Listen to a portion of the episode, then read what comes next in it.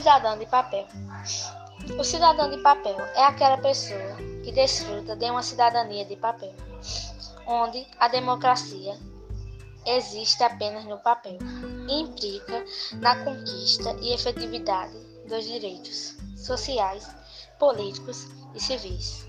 O cidadão de papel é aquele que não conhece seus direitos como cidadão diante da sociedade e acaba muitas vezes se vendendo a ela.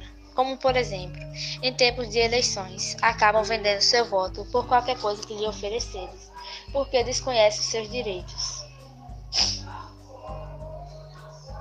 Cidadania. Cidadania é o conjunto de direitos e deveres civis, políticos e sociais, exercido pelos cidadãos que fazem parte de uma determinada comunidade. Esses direitos e deveres de um cidadão devem andar sempre juntos, uma vez que o direito de um cidadão implica necessariamente uma obrigação de outro cidadão. Nosso papel como cidadão. O nosso papel como cidadão é cumprir com nossos deveres e usar nossos direitos. Exercer a cidadania é se manter firme e não quebrar as regras da sociedade. Democracia.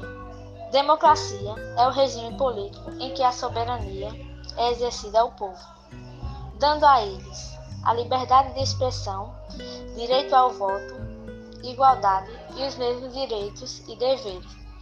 A palavra democracia é, é de origem grega.